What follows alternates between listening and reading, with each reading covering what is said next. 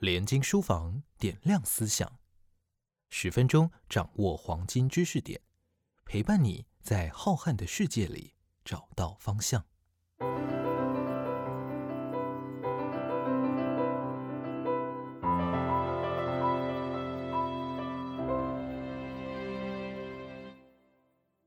欢迎收听连经书房点亮思想，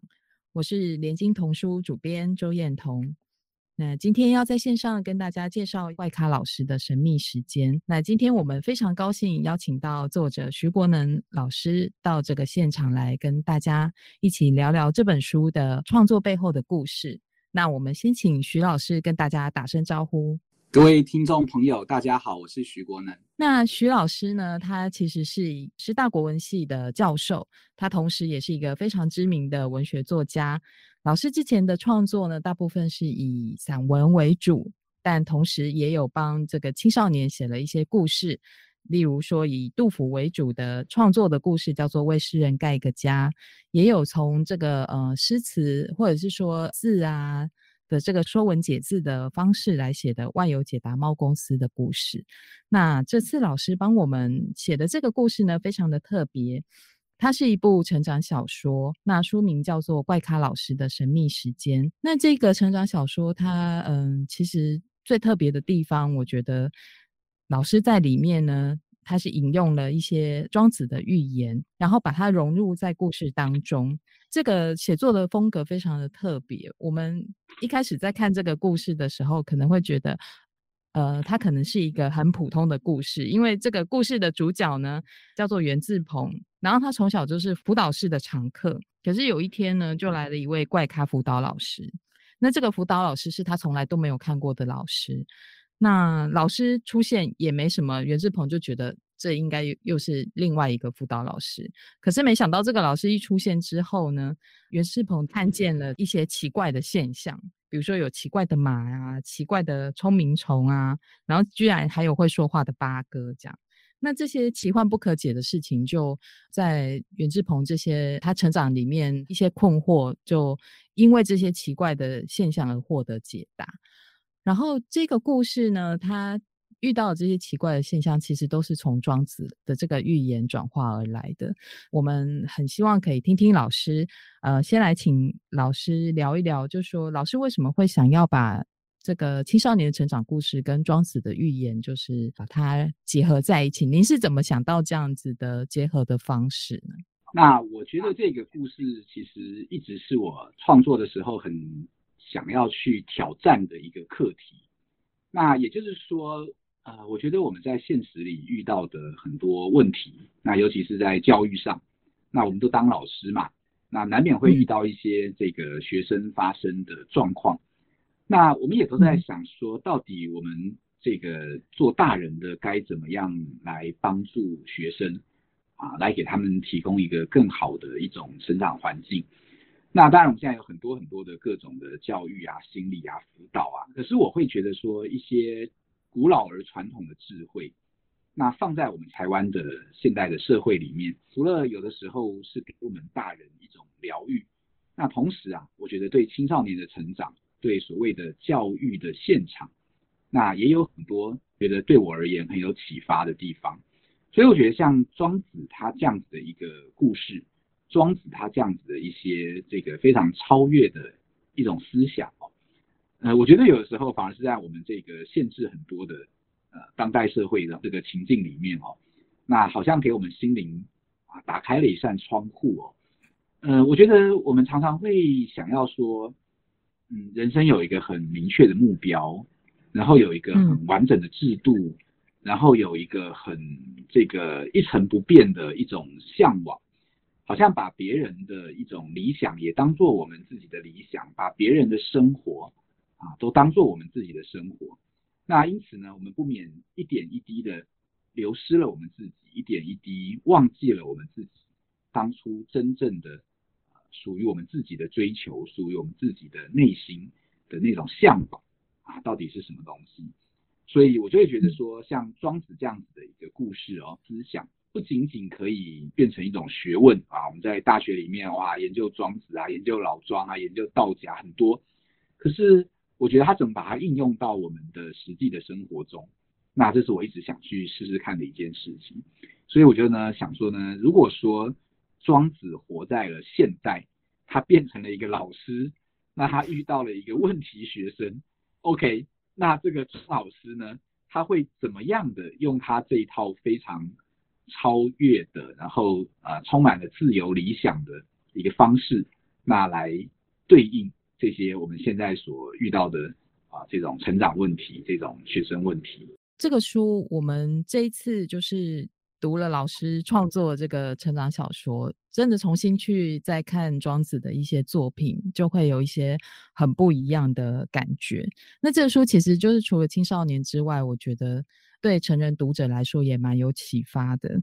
那像是老师在故事里面，就是有因为老师放了蛮多个这个庄子的寓言故事在里面。那其中有几个想请老师也聊一聊，就是说当时为什么会选这些寓言故事？例如说，像第一个登场的奇幻的角色是一匹马，然后这一匹马呢，我们在电子书里面有一个价值，就是老师有把您就是有收集的这些有应用到的庄子的寓言故事放在里面。那其实可以看得出来，这个。呃，马的这一个是从《伯乐与马》的这一篇里面引用出来的。不过，《伯乐与马》跟这一篇的马有一些很大的不同。那我想请老师先谈一谈，就是老师用这一匹马的用意是什么？一开始我觉得这很有意思。我要想就是先回到，那到底庄子思想它真正的核心价值是什么呢？就我自己的理解，我会认为说。庄子大概分成什么内篇、外篇、杂篇，那有些当然可能是后来的人去模仿或是推广他的思想去写的哦。但我觉得万变不离其宗。我们说庄子他的一个根本的精神就是自由，那所以说我们在现代社会，我们都必须牺牲掉一点自我的自由。呃，一个上班族他如果今天不想去上班，啊，他并没有。继续躺在家里面划手机的自由，他还是穿上衣服，还是得拎起包包，还是得去搭捷运，迈向那个在等待他的啊许许多多的事情。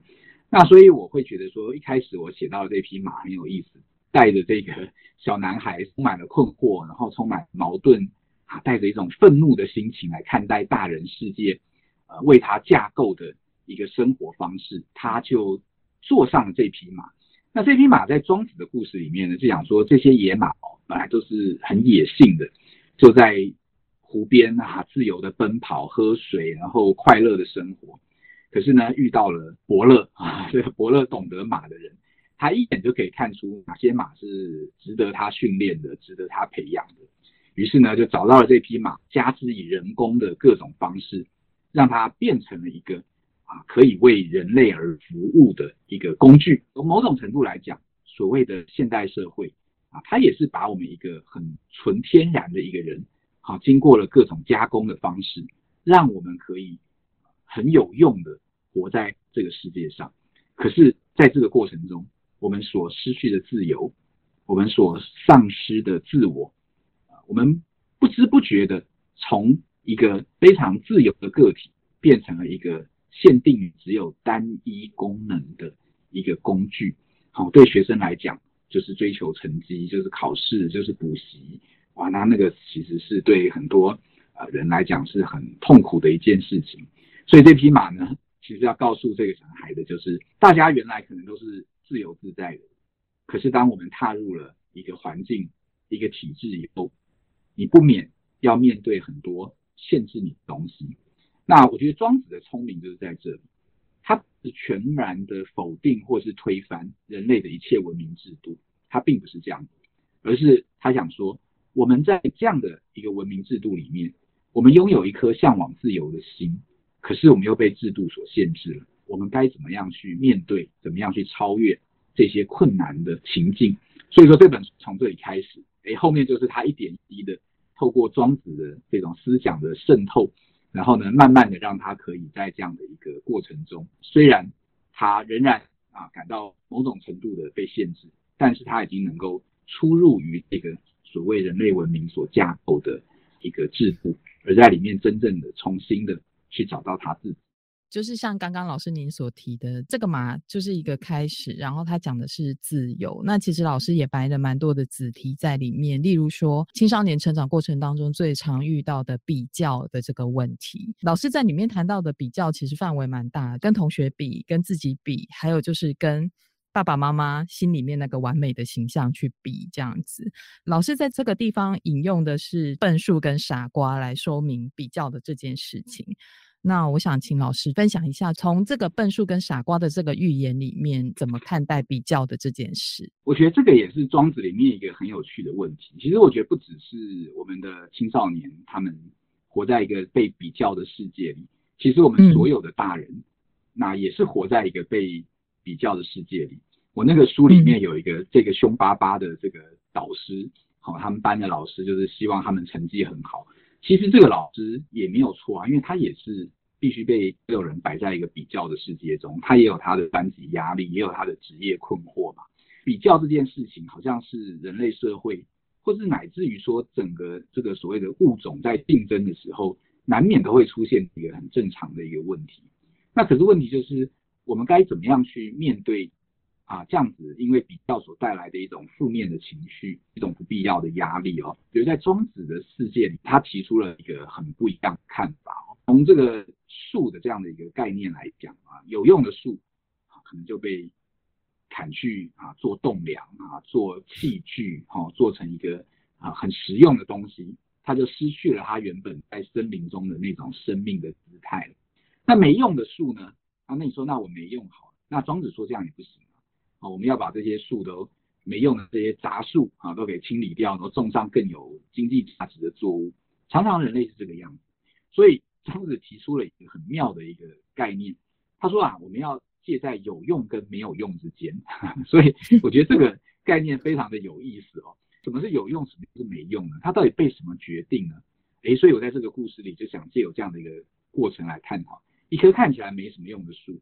诶，但是呢。我们可以在它下面乘凉，我们可以在它下面这个休息，我们可以去欣赏它的自然之美。这种用可能就是所谓的大用，看起来没有现实之用，但它有一个生命的大义。所以说呢，如果说我们有这样的一个理解以后，也许我们可以在我们自己的生命里去寻找这样子的过程。那像这个瓜也是一样，这个瓜很有意思啊，就是庄子跟他的老朋友喜欢跟他。辩论的那个会师里面提到的这个故事啊，说人家送我一个好大好大好大的瓜，可这个瓜里面什么都没有。那我们要拿这个瓜怎么办？一点用都没有啊，只能把它丢掉算了。哎呀，庄子就笑他说：“那是你不了解它的作用。你把它剖开了，当成一条小船啊，飘荡在江湖之上，遨游在这个水上，那是一件多自在多快乐的事情。如果说你先入为主的认为一个东西，啊，只有一种用途，哎，那就是一种这个比较落后的思想。反而是我们要看到每一样东西，它都有无限的可能。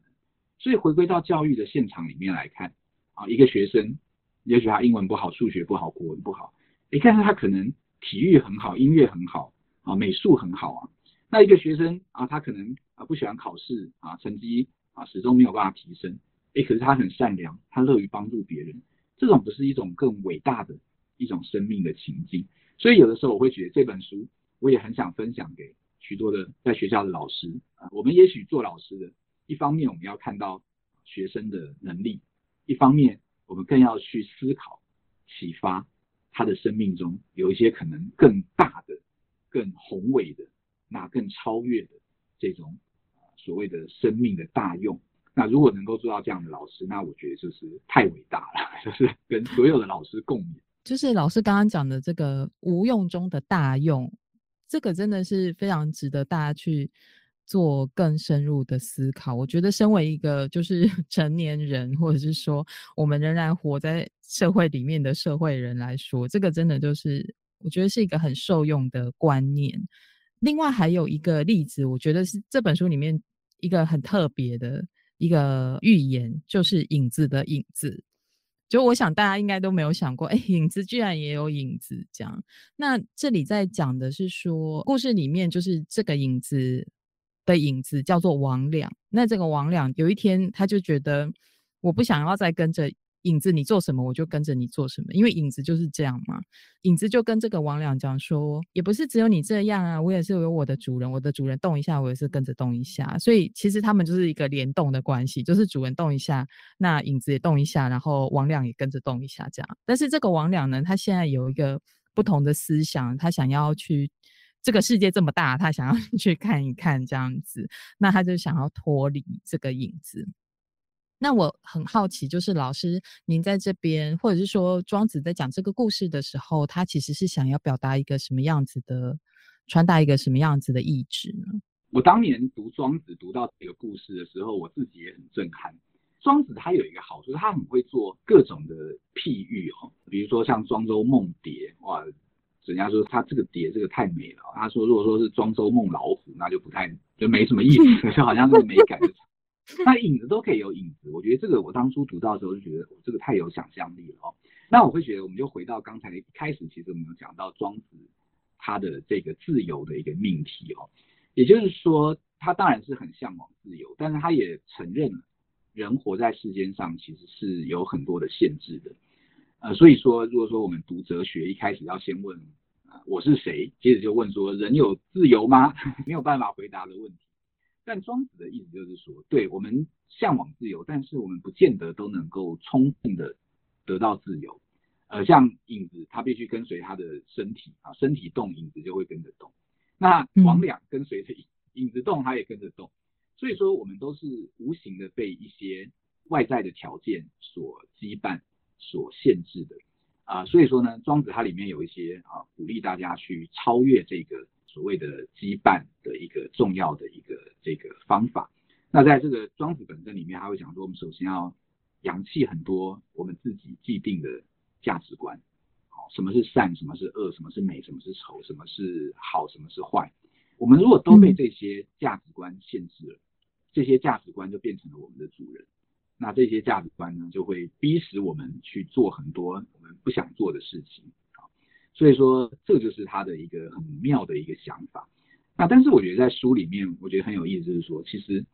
借有这样的一个故事来表达说，其实人都是渴望自由，而且人也有办法去超越、去克服啊，我们被限制的，我们被这个某种这个我们的上级。所控制的这样子的一种方式，所以说呢，也许我们想要得到真正的自由，啊，首先是回头来认识我们自己，同时呢，我们可以思考到的就是说，如果我们用一种感情的方式，我们用一种感情的经验来看待我们的人生的话，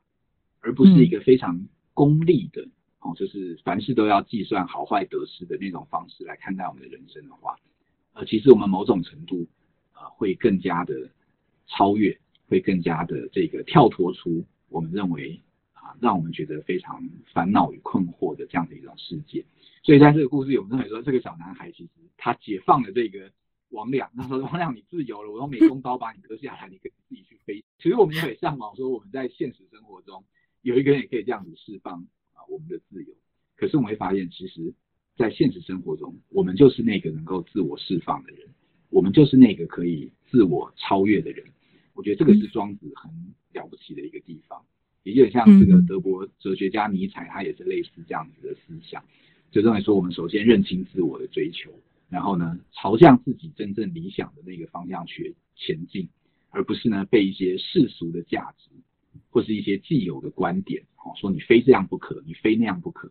然后呢让你永远的陷在一个啊无法自拔的一个。这个泥沼当中哦，这个大概是我在那个故事里面是这样子的设想。觉得这一段真的是在老师书里面的描写也非常的很奇幻，这样子就是他那个小男孩是真的拿了一个美工刀，哎，居然把这把影子割开，这样。我们从刚刚这样子从前面一路谈下来，就是其实可以发现到说这本书它其实有一个命题。想要讨论的是自由的这个题目。那在自由跟规矩的这两个相对的东西里面，老师其实有几个段落是在辩证这件事情。那其中一个就是那个，就跟王两是同一派这样子，就是这个小男孩做了一个美术作品，跟大家完全都不一样。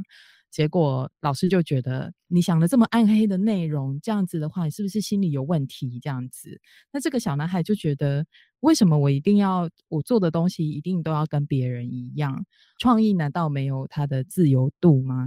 可是这时候，庄子的化身庄老师 就问他说：“那打篮球需不需要规则呢？那如果没有规则，你觉得篮球还可以打得下去吗？”这里的这种辩证其实是蛮精彩的。那我觉得就是说，老师您是怎么看待，就是比如说规矩啊跟自由啊之间的这一种冲突，或者是说我们应该要怎么样去找到这中间的平衡？就您的观点是什么？我觉得这也很让我勾起了很多我自己当学生的回忆。我我们都是成长在那个什么要做一个规规矩矩的好学生的那种年代里面。然后呢，我们尽量的不要跟别人不一样。但我觉得时代慢慢的转变，现在的教育啊反而更加的鼓励创意，更加的鼓励表现自我。那所以我觉得这个是一种时代的进步，是一种教育观念的一种前进哦。我觉得现在我们能够在学校中看到老师对学生都有更多的包容跟更多的欣赏，那我觉得这是一件很好的事情。但是有时我觉得呃，我们做大人的也会对小孩哈，对学生所作所为、所言所行产生很多的过度的诠释。讲个这个我的朋友的例子，他的小孩前几天大概小学生在学校跟同学追逐打闹的时候，就一面追一面大喊着我要杀死你。啊，这个老师听到就觉得很害怕，就立刻的用这个校园防暴机制要约谈家长。其实小朋友也许就是卡通啊、动漫啊什么看多了哦，嗯，然后兴奋的时候反正就是胡说八道嘛。那可是家长就会很担心这样的一个事情，所以我觉得呃，一方面我们可以体会到，其实这个后面哦，这些事情的后面，呃，都根源于一个我们对孩子的关心，好，对孩子的一种这个。担忧他误入歧途，这种这这种焦虑感，呃，可是有的时候，我觉得我们大人有的时候可以在呃面对这种事情的时候，稍微退后半步，先观察一下啊，他到底是怎么样的发展，他到底是怎么样的，他是不是真的想要去杀死某个同学，还是就是学了什么卡通人物的口吻而已，在那边玩游戏嘛？所以我的意思就是说，孩子的创意或者他们的生活，有的时候我们大人要用比较。放松的态度，轻松的态度来看待他，然后给他多一点的鼓励。但是我们也不能离开那个关心的环境里，我们还是随时要挪出一只眼睛来看看后续的发展。那可是我觉得在庄子的世界中，他谈到了规则这件事情。但大自然有它的规则，但是好像没有像我们人类社会有这么多的繁琐的，然后非常现代化的一种这个规范。我们在学校里面听到了钟声就要上课，听到了钟声就要下课，看到老师开始这个讲解就要记笔记，这种东西好像无形之中剥夺了我们人的一种天然性，好像呢我们没有办法像一只鸟，像一条鱼啊，爱怎么飞爱怎么游，那都是我们自己可以随心所欲的。所以我觉得在这样子的一个情境里面，呃，我觉得庄子跟在我的故事里面，我想谈的那个问题就是说。那我们既然已经处在这个环境里，OK，那我们该怎么办呢？所以在我的书里面，我是觉得我们要欣赏别人的那种经由他的这个创意所衍生出来的这种方式。有的时候先不要急着否定他，然后呢，能够去理解他背后的一个真正的意涵，然后跟他做一个深度沟通。其实说到底，都是出于一种关怀，都是出于一种爱。在这个爱跟关怀的过程中，有的时候是容易使对方受伤的，所以我觉得怎么样，我们做师长的做大，怎么样让我们的爱与关怀是一种充满包容的，是让人舒适的，而不是让人紧张的，让人挫折的。那我觉得这一点是需要很大的一个经验跟智慧在其中。那所以我希望有这样的小小故事，那首先提醒我们做老师的，我们遇到了很多事，那先不要。大惊小怪，那其实呢，我们要去真正了解他们的内心世界。如果他愿意跟你分享，哦，那是最好的；如果他暂时不愿意跟你分享，不愿意告诉你，我们也不用太担心，因为我相信，直到有一天他会愿意把他的故事、把他的设计、把他的灵感，那么告诉你，那那一天呢，就是啊，我们得到了很多的和解跟很多的互相的一种肯定的一个时刻吧。其实我觉得还是应该回到文学的本身，因为它虽然是一个连接于教育现场的，然后把这个中国古代哲学智慧跟现代社会做一个呼应的作品。那其实我真的写这个作品的一个想法，就是我还是希望它是一个蛮有趣的、蛮好玩的，然后这个大家看了会会心一笑的故事。所以他们里面有些人物，你会发现，其实他们父母、他们的老师看起来严肃。看起来威严，这个小孩看起来虽然叛逆，好有点调皮捣蛋，但是其实他们心里面都有非常温柔的一个部分，体贴的一个部分。那我觉得，尤其是在家庭的关系里面，最后能希望写出来的是一个家庭关系的这个和解。那很多他在学校的新延伸，那其实是根源于他的家庭。当大家彼此明白了互相的爱以后，那他们就可以面对很多艰难的问题。而在这个问题中，虽然一时可能也没有答案，但是他们已经找到了方向。所以我觉得我还是想写一个比较 比较有趣的小故事，至少大家看的时候不会觉得太无聊，然后觉得好像老在说教。那我倒是觉得希望他们能够觉得是一个在充满了一种比较幽默的气氛当中，那能够去啊体察到所谓的教育、所谓的人、所谓的爱、所谓的自由，那到底是什么东西？这大概是我写作的时候最初的一个小的想法。谢谢老师，真的是非常精彩的分享。而且这本书就是我们初初读的时候会觉得它是一个很好看的奇幻故事，加上一个嗯，就是很厉害的成长小说。但其实读到最后，就像老师分析的这样，其实很多的。嗯，比如说我们在成长当中跟师长之间的冲突，跟呃家人之间的冲突，或者是说跟甚至跟自己内心的拉扯，其实都是。出自于一个嗯关爱或是关怀，就像老师刚刚提到的这样。那我觉得老师在这个书里面其实有很多的金句，然后在最后面也有一篇很精彩的自序，就是提到呃老师为什么想要做这本书。老师说成长是一件很艰难的事情。其实从我们刚刚这样子讨论下来，也可以看到成长里面真的有很多很难解的议题。不过就是说，嗯，我觉得。老师从庄子那边引介过来的这些知识跟这些智慧，其实都真的可以带给读者很多的反思。那今天我们跟老师的分享就到这边结束。那感谢大家的收听，我们下次再见。